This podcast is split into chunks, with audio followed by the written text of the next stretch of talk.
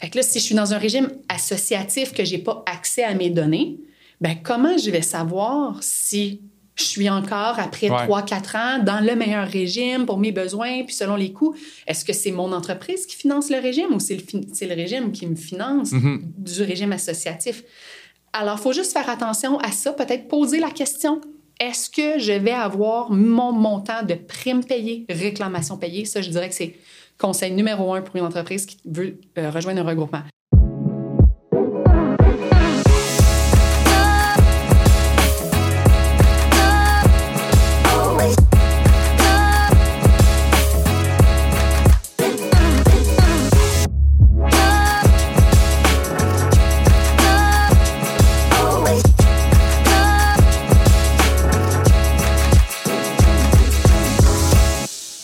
Bonjour tout le monde, mon nom est Hugo Labrec, j'espère que vous allez bien. Je souhaite la bienvenue au podcast Outside the Box Culture financière. Mon invité d'aujourd'hui, vous l'avez peut-être déjà entendu à la radio, vous l'avez peut-être déjà lu sur la presse euh, dans son article avec le régime des chambres, vous l'avez peut-être rencontré via le régime des chambres, et propriétaire d'un cabinet d'assurance euh, collective qui s'appelle Cerconam. Je reçois Audrey Girard-Lachapelle. Bienvenue Audrey. Merci. Merci d'avoir accepté l'invitation du podcast. Merci pour l'invitation. Ça me fait vraiment plaisir. Euh, je trouve que tu es une entrepreneur inspirante. Euh, je crois que tu maîtrises très bien ton sujet. Puis c'est pour ça que je t'ai choisi pour parler de collectif. C'est un sujet qui, je pense, implique beaucoup de gens dans une entreprise. Euh, beaucoup de personnes s'impliquent dans le sujet. Il y a beaucoup d'évaluations, d'analyses à faire. C'est un gros move pour un employeur. Donc, est-ce que tu pourrais nous introduire un peu pour les gens qui nous écoutent, qui y songent c'est quoi l'assurance collective de façon générale? C'est quoi de l'assurance collective? Bien, premièrement, c'est quoi de l'assurance collective pour euh, même un propriétaire d'entreprise qui n'en a pas puis qui n'a peut-être pas d'idée précise? C'est pas l'assurance dommage, c'est pas l'assurance euh, euh, individuelle pour chacun des employés, c'est vraiment l'assurance collective, principalement pour les soins de santé. Donc, le but, c'est d'aller créer une police, que tous les employés sont assurés sous ce contrat-là. Puis, hum, l'idée première, c'est d'aller couvrir les médicaments, les chiro, les physios, tous les professionnels paramédicaux, euh, l'assurance voyage, offrir de la télémédecine, mettre en place un plan d'invalidité pour couvrir les employés pour qu'ils mhm. reçoivent des soins en cas d'arrêt de travail. Euh, de mettre un montant d'assurance vie, un plan dentaire, des comptes mieux-être, compte gestion santé.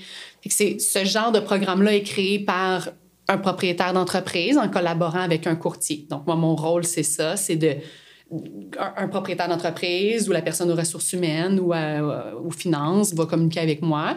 Puis à ce moment-là, moi, je vais être vraiment comme l'agent de liaison, on va dire, entre mhm. l'entreprise puis les assureurs pour qu'on puisse sélectionner ensemble le meilleur régime pour les besoins de l'entreprise, selon qu'est-ce qu'ils veulent mettre en place, la nature de l'industrie, mhm. le nombre d'employés. Parce que ce serait euh, à tort de penser que tu as quelqu'un qui a une entreprise qui en a mis un en place, de dire Ah, ben je vais faire ça moi aussi. Parce que chaque entreprise a son propre portrait pour être admissible à l'assurance collective, puis ont des besoins différents, des budgets différents. Exactement, définitivement. Puis souvent, on va se dire, ah ben telle entreprise a un meilleur régime, plus de couverture, puis euh, des coûts vraiment plus bas. Comme par exemple, si j'étais chez un ancien employeur, il y avait un régime, qui coûtait vraiment moins cher en déduction sur ma paye comme ouais, employé. ça, on l'entend. Je change d'employeur, ça me coûte vraiment plus cher, j'ai la moitié de moins de bénéfices, j'ai plus de lunettes, j'ai plus de dentaire, j'ai plus plein d'autres bénéfices ajoutés.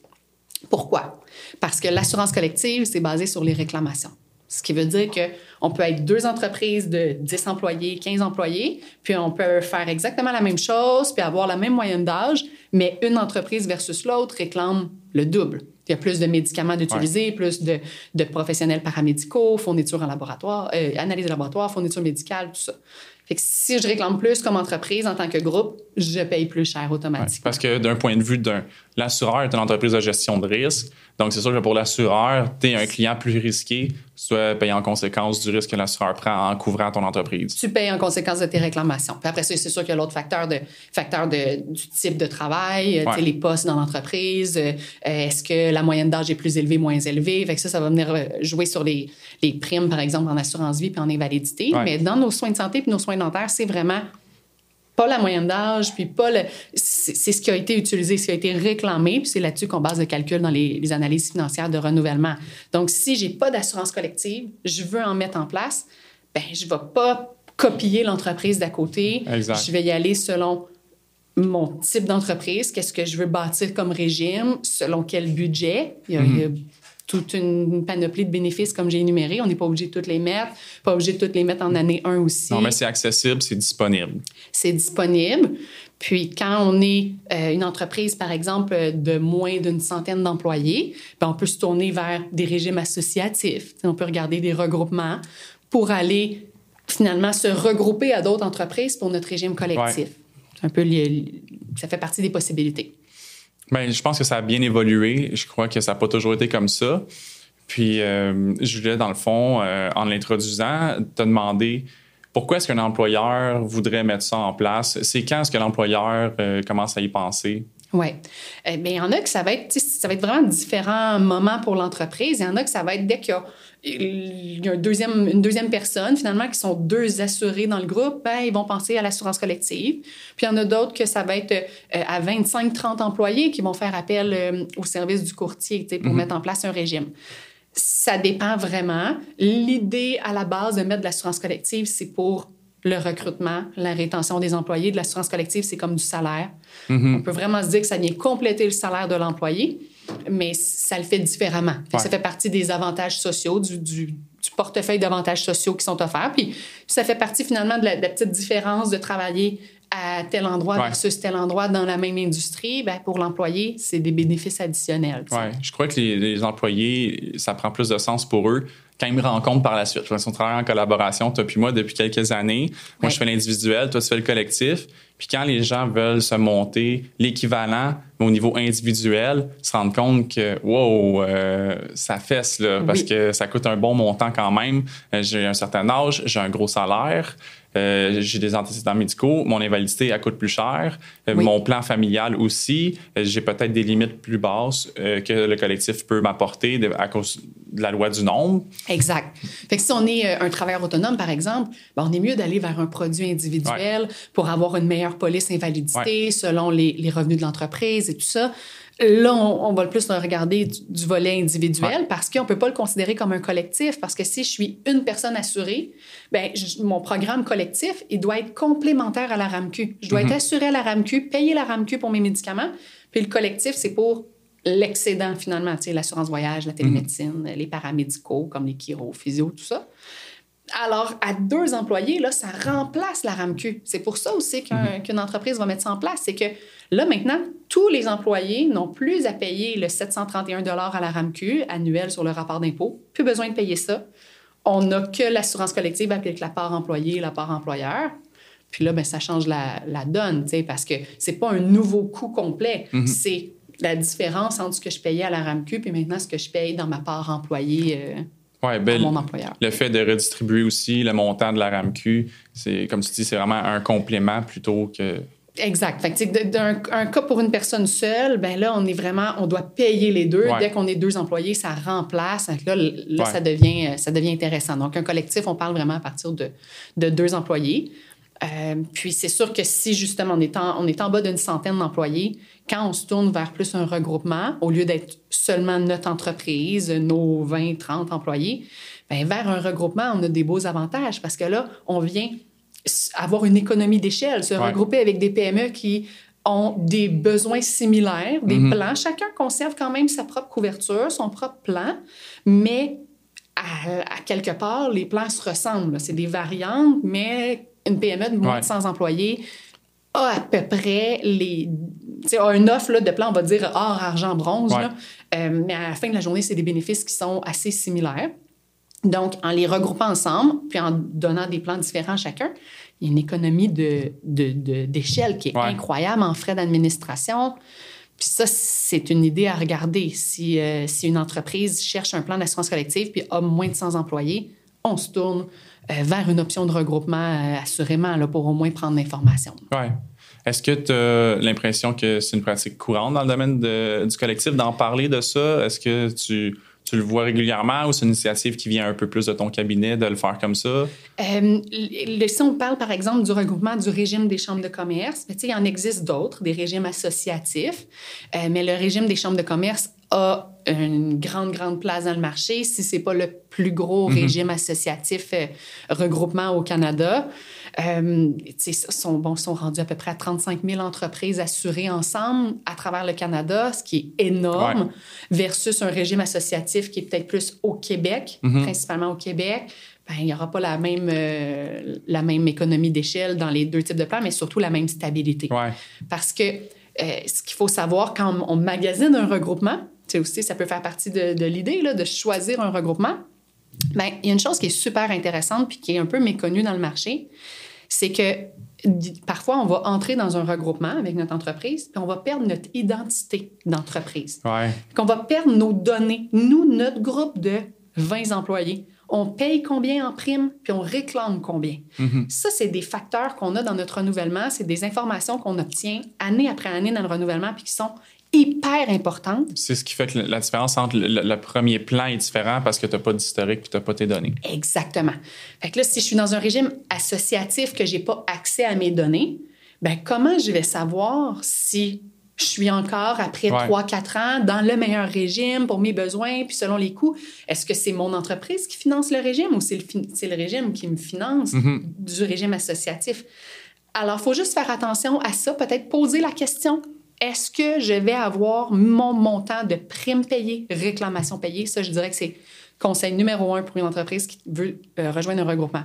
Si Donc, le conseil du- s'adresse aux, entreprises qui nous écoutent, qui pensent à le mettre en place. Définitivement. Ce serait de poser la question. Poser la question. Régime des chambres de commerce, moi, c'est une des raisons, en fait, si c'est pas la première raison qui a fait en sorte que j'ai été intéressée à en savoir plus, c'est c'est de la transparence des données avec les primes, les réclamations, le frais d'administration. Euh, tout est clair, tout est net, tout, on sait c'est quoi notre portrait de groupe. Puis ensuite, il y a tout un système de calcul pour venir mixer, là, venir mélanger les résultats de l'entreprise par rapport à l'ensemble des 35 000 entreprises.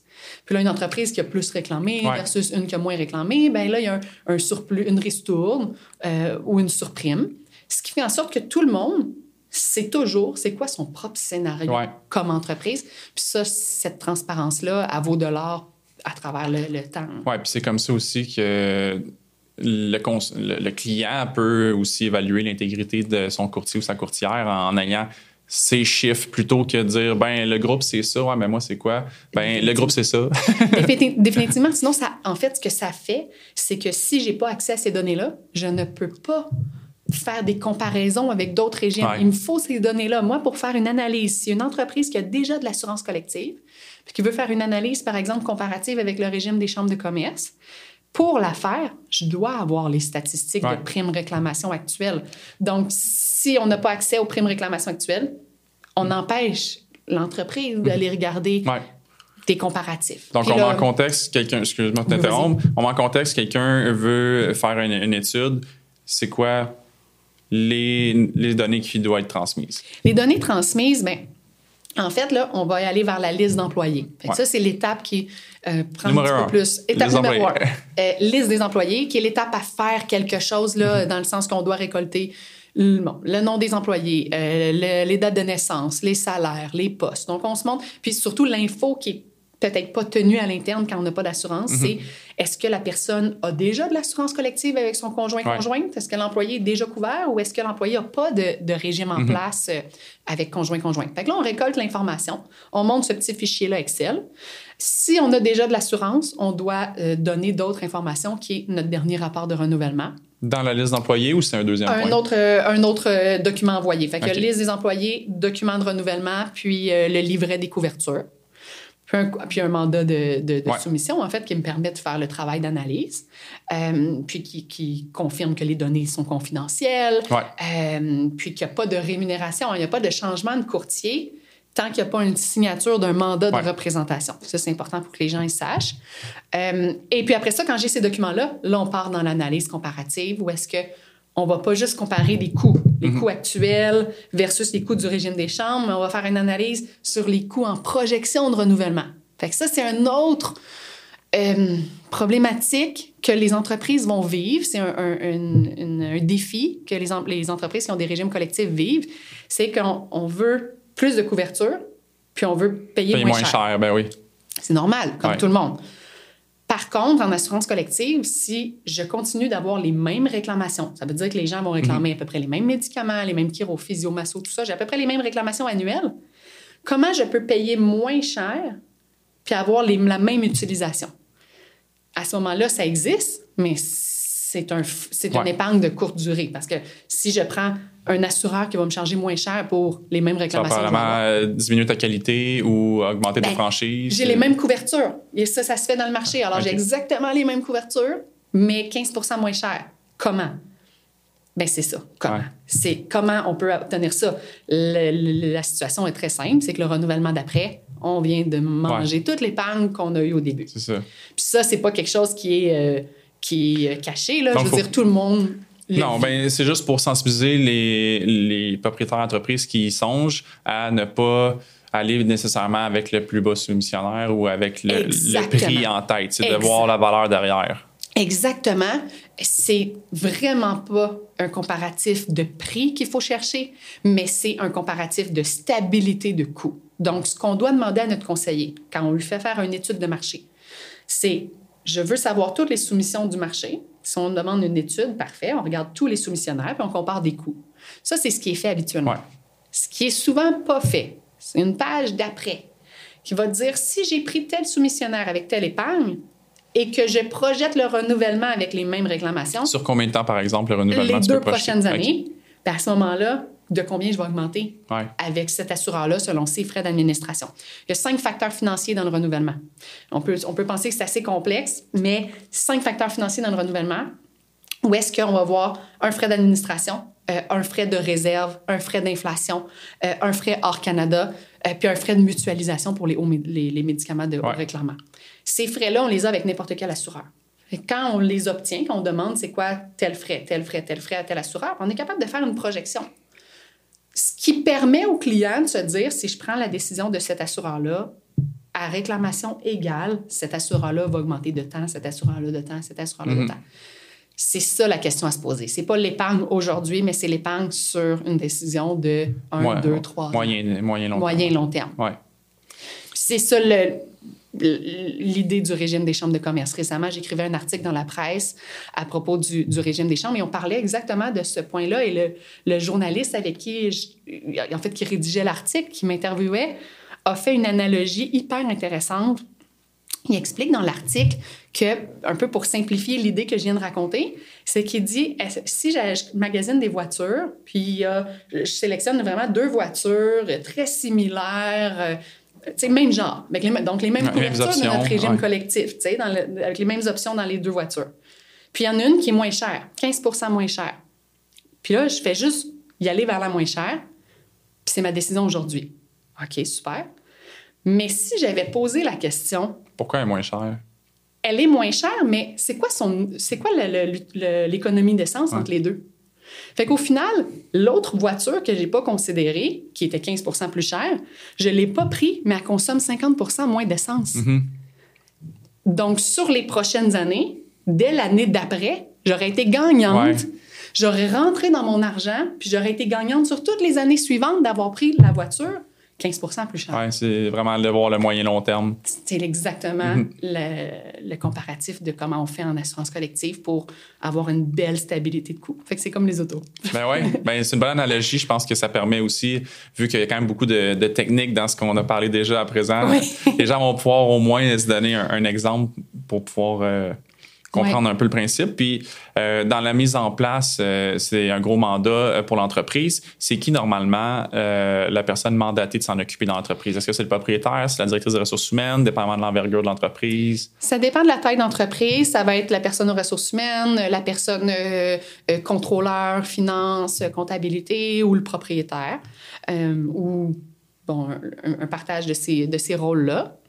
Puis en fait, dans les étapes, ben, les étapes vont varier, le processus va varier d'un assureur à l'autre, mais euh, bon, normalement, là, si on regarde, exemple, le, le régime des chambres quand une entreprise de moins de 100 employés, parce que souvent un groupe qui n'a pas d'assurance collective a moins Ouais. de moins d'une centaine ben, les étapes, en fait, du processus régime des chambres, ça va être, par exemple, euh, étape 1, on va compléter des petites questions juste comme pour résumer le dossier, euh, qui se fait vraiment pas avec les employés, seulement que Mhm. la personne en charge de mettre en place le régime.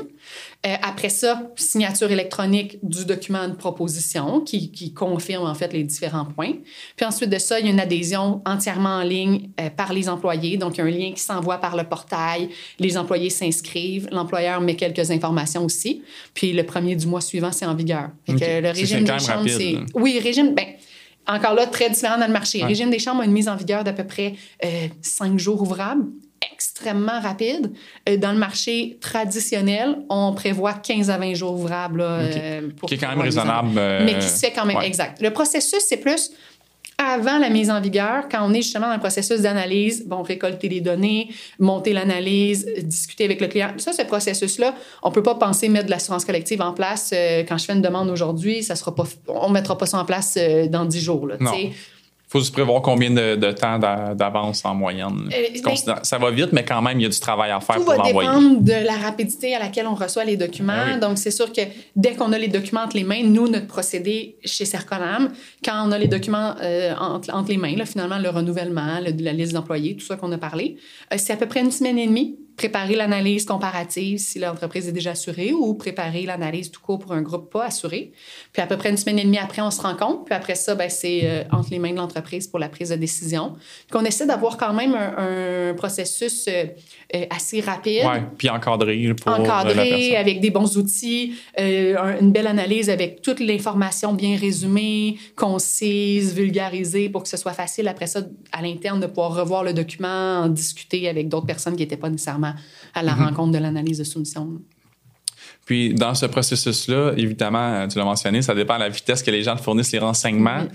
Euh, Est-ce que les employés, eux, ont un rôle dans la préparation du dossier, puis le rôle après la mise en vigueur? Oui, c'est sûr aussi dans la, dans la mise en place, quand les employés complètent leur information, ben c'est sûr qu'en complétant plus rapidement, ben ça va aider beaucoup, beaucoup l'avancement du dossier. Donc, s'assurer d'aller mettre les informations dans le portail ou quand c'est euh, par fiche d'adhésion euh, PDF, compléter les informations sur la fiche le plus euh, euh, complet possible avec toutes les informations requises. Puis quand ça c'est fait, après ça, du côté euh, employé, ben on reçoit les accès pour accéder au portail de l'assureur, peu importe c'est lequel. Puis là, on a accès à tout notre dossier. Puis, bon, ch- chez nous, de notre côté, Circonam, ce qu'on fait, c'est des petites présentations aux employés. Fait qu'on on présente soit en présentiel. euh, bon, moi, j'appelle ça mes petites conférences, là, mais on essaie de rendre ça assez, assez drôle, assez le fun. Tu sais, l'assurance collective peut être un sujet euh, un peu, un peu lourd, un peu complexe, mais l'idée avec ces rencontres-là, quand on est rendu là dans le processus, c'est de rendre ça très, très simple Ouais. ça me sert à quoi? Ça va me donner quoi? À quel moment quand je vais en avoir besoin? Puis toutes les valeurs ajoutées, si on regarde euh, euh, la télémédecine, euh, la télémédecine, la pharmacie postale, si on regarde par exemple les programmes d'aide aux employés, tout ça pour des rencontres psychosociales, toutes ces valeurs-là ajoutées sont souvent incluses dans les régimes Ouais. collectifs des gens. Donc, si vous, vous en avez de l'assurance collective avec votre employeur, allez regarder. Avez-vous de la télémédecine, des programmes d'aide aux employés? Si vous avez ça, super intéressant d'aller creuser l'information. Nous, en rencontre d'employés, là, on fait étape par étape comment on s'inscrit à la télémédecine. Parce que si on n'a pas pris le, le petit trois minutes pour s'inscrire, là, quand il est minuit puis que notre enfant est malade puis qu'on veut parler à un médecin, c'est pas là que je vais faire ma configuration de compte. Non, tu as un petit peu plus de pression à le faire. Puis je suis content que tu aies dit pourquoi, parce que tu sais, on dit télémédecine, puis ça sonne comme un avantage, mais sais, ça, re- ça rejoint qui? Mais l'exemple que tu viens de donner, exact, ça sert Ben, à quoi? Cette année, je l'ai utilisé quatre fois, la télémédecine, avec mon petit coco. là. J'ai un enfant de deux ans et demi. Euh, des fois, là, ça va être juste au lieu d'appeler Info Santé. Tu sais, c'est arrivé là, quand que. Eh, bon, là, il il avait sa première euh, gastro. Là. Ça fait à peu près un an et demi, il a eu sa première gastro. OK, là, ses symptômes, est-ce qu'il est correct? Est-ce qu'on s'approche d'une déshydratation? Est-ce que. Ouais. Qu'est-ce qu'on fait? Le diagnostic de euh, santé euh, de 4 à 1, c'est. Ben là, au lieu d'appeler, l'hôpital. au lieu d'appeler Info Santé, ouais. ben là, j'appelle, je, je, je, prends mon application. Le régime des chambres, c'est Teladoc. Puis chez Sarconam, on est assuré avec le régime des chambres. Fait que j'ouvre Teladoc. Euh, je fais une demande de consultation. Ça prend trois clics. Puis après ça, j'attends. Le médecin me rappelle dans moins d'une heure. Et là, j'ai une conversation avec le médecin. Le médecin directement qui me pose mes questions, m'oriente. En me- combien de temps tu as réussi à parler au médecin? Euh, ça- cette- en pleine nuit, ça a pris 20 minutes. Quand même. 20 minutes, j'avais ma consultation. Je n'ai fait, quatre cette année, puis c'était toutes en moins d'une heure, puis il y en a une que c'était même en deux minutes. Mm. Fait que, tu sais, ça, puis ça, j'ai nommé Teladoc, il existe des fournisseurs comme Dialogue, il existe TELUS. Euh, on n'est pas obligé d'avoir de l'assurance collective pour avoir mm-hmm. de la télémédecine. On peut faire appel à un courtier pour mettre en place la télémédecine. Mais ça, c'est vraiment un bel avantage à peu de frais pour offrir aux employés. Mais même s'il est installé et disponible, est-ce qu'il est communiqué? C'est ça le, point où je m'en allais. C'était, on a parlé de la mise en place, mais une fois que c'est mis en place, c'est quoi le travail qu'il y a à faire? C'est super important parce que je me mets, depuis le début que je fais de l'assurance collective, depuis jour 1 de ma carrière, la chose que je réalisais le plus, c'est on a plein de bénéfices, on a accès à plein de services, mais c'est un petit PDF là, un autre PDF là, un petit document qu'on a reçu mais pas d'explication concrète. Je trouvais que mhm. c'était ça le plus grand, le plus grand défi du marché. Je te confirme qu'en individuel, il n'y a personne qui connaît son plan. Je leur dis, envoie-moi-le, je vais l'analyser, je vais te faire un résumé par la suite dans notre prochaine rencontre. Et c'est ça. C'est vraiment d'aller vraiment vulgariser comment on fait, puis comment on s'inscrit à l'application. Une fois qu'on est inscrit, là, puis qu'on sait qu'on clique là pour voir un médecin, si j'ai besoin, je vais cliquer là, je vais voir le médecin, mhm. c'est réglé, c'est fait. C'est la même chose pour le programme d'aide aux employés. On va se dire, ah, euh, tu sais, ça va pas bien ou ça va pas bien pour un membre de la famille, un enfant, mon conjoint? Bien, est-ce que quand ça va pas bien aller, je vais penser que j'ai un programme d'aide aux employés à appeler puis que je vais mhm. avoir tout de suite un travailleur social ou un psychologue quelques jours après à rencontrer ou faire rencontrer quelqu'un de ma famille? C'est probablement pas un réflexe. C'est pas un euh, réflexe. Mais si on a, on a parlé régulièrement qu'il y avait un programme d'aide en place, que c'est facile d'utilisation, euh, que je dois faire étape 1, 2, 3 pour y avoir accès, c'est beaucoup plus facile mm. d'avoir une pensée quand ça va pas bien. Puis, quand on l'utilise une fois, quand on fait le processus une fois, on se rend compte que c'est tellement euh, facile. Si je pense, exemple, au programme d'aide euh, avec le régime des chambres, que j'ai beaucoup d'entreprises de, mm-hmm. clientes qui utilisent pour leurs employés, l'étape est tellement facile. C'est un numéro de téléphone, j'appelle, le service est excellent. On a tout de suite un rendez-vous rapide mm-hmm. en présentiel ou en virtuel selon nos besoins. J'ai pas besoin de chercher un professionnel sur Internet. Les listes d'attente sont tellement longues. Ça permet, de, ça permet aussi d'être plus calme dans ta prise de décision en sachant que tu as des options. Tellement. Puis si on a déjà euh, un professionnel, on peut même appeler. Exemple, ce, ce, service-là de programme d'aide, des fois, si quelqu'un est assuré par le, programme d'aide régime des chambres, ça peut être intéressant de le savoir. Mm. Si on est déjà, euh, on consulte déjà un psychologue, on peut appeler le programme d'aide puis demander s'il fait partie de la liste des spécialistes. Puis comme ça, on va pouvoir avoir beaucoup plus de consultations pour le, au lieu de, de, devoir se faire rembourser dans notre régime puis d'avoir un maximum peut-être de, de, 300, 400, 500 dollars mm-hmm. annuels, bien là, je peux avoir bien plus de consultations avec mon travailleur social, mon psychologue. Je crois que tu as, ben, amené beaucoup d'astuces qui, qui justifiaient pourquoi est-ce que je t'ai invité pour parler d'assurance collective. On a déjà euh, fait le temps qu'on s'était alloué pour le premier épisode. Est-ce qu'avant qu'on termine, tu voulais ajouter d'autres points par rapport à l'assurance collective qu'on n'aurait pas euh, parlé déjà? Ben, je, je pense que ce qui est intéressant, c'est de, de prendre l'information euh, on peut se dire naturellement, ah, l'assurance collective va coûter super cher, ah, c'est probablement pas pour mon entreprise, euh, c'est trop dispendieux. Mais peut-être aller chercher l'information, puis euh, que ce soit, juste exemple, le, régime des chambres, je l'ai mentionné quelques fois, mais si on est une entreprise qui n'a pas d'assurance collective, puis qu'on se pose la question, ben, ça coûte rien de prendre l'information. Moi, c'est ce que je suggère aux entreprises, juste pour se donner une idée du budget assurance mhm. collective. Ça, ça varie vraiment d'une entreprise à une autre, là, donc je peux pas vraiment vous dire ça a l'air de quoi les coûts. Non. Mais Appelez Audrey pour, savoir. Mais prenez l'information, euh, regardez pour un conseiller. Allez, si vous voulez, aller sur le site du régime des chambres. Étape 1, là, si vous vous dites, moi, je connais pas de courtier en assurance collective, euh, je suis basé à Québec, puis euh, je voudrais euh, avoir un conseiller qui puisse me parler d'assurance collective puis qui soit spécialisé en assurance collective. Bien, allez sur le site du régime des chambres de commerce, le collectif des chambres, puis ou sur le site de votre chambre de commerce sinon, puis trouvez le, conseiller qui mhm. distribue le régime et, il va pouvoir vous, vous, conseiller par rapport à ça. Puis au moins, vous allez savoir exactement le vrai prix euh, avec une augmentation super stable mhm. avec le régime. Donc, vous savez que si vous dites oui, vous savez dans quoi vous vous, vous, entrez. En ayant l'information, vous êtes en mesure de prendre une décision éclairée. je pense que c'est ça, c'est de prendre une bonne décision éclairée parce qu'on ne met pas de l'assurance collective en place pour six mois.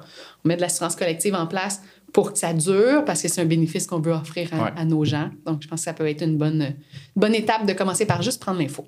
Je crois que c'était très bien comme épisode. Je pense que c'était très éducatif. Si les gens veulent te rejoindre, euh, comment est-ce qu'ils peuvent le faire? Mon site internet, euh, cerconam.com. Donc, euh, pourquoi Cerconam?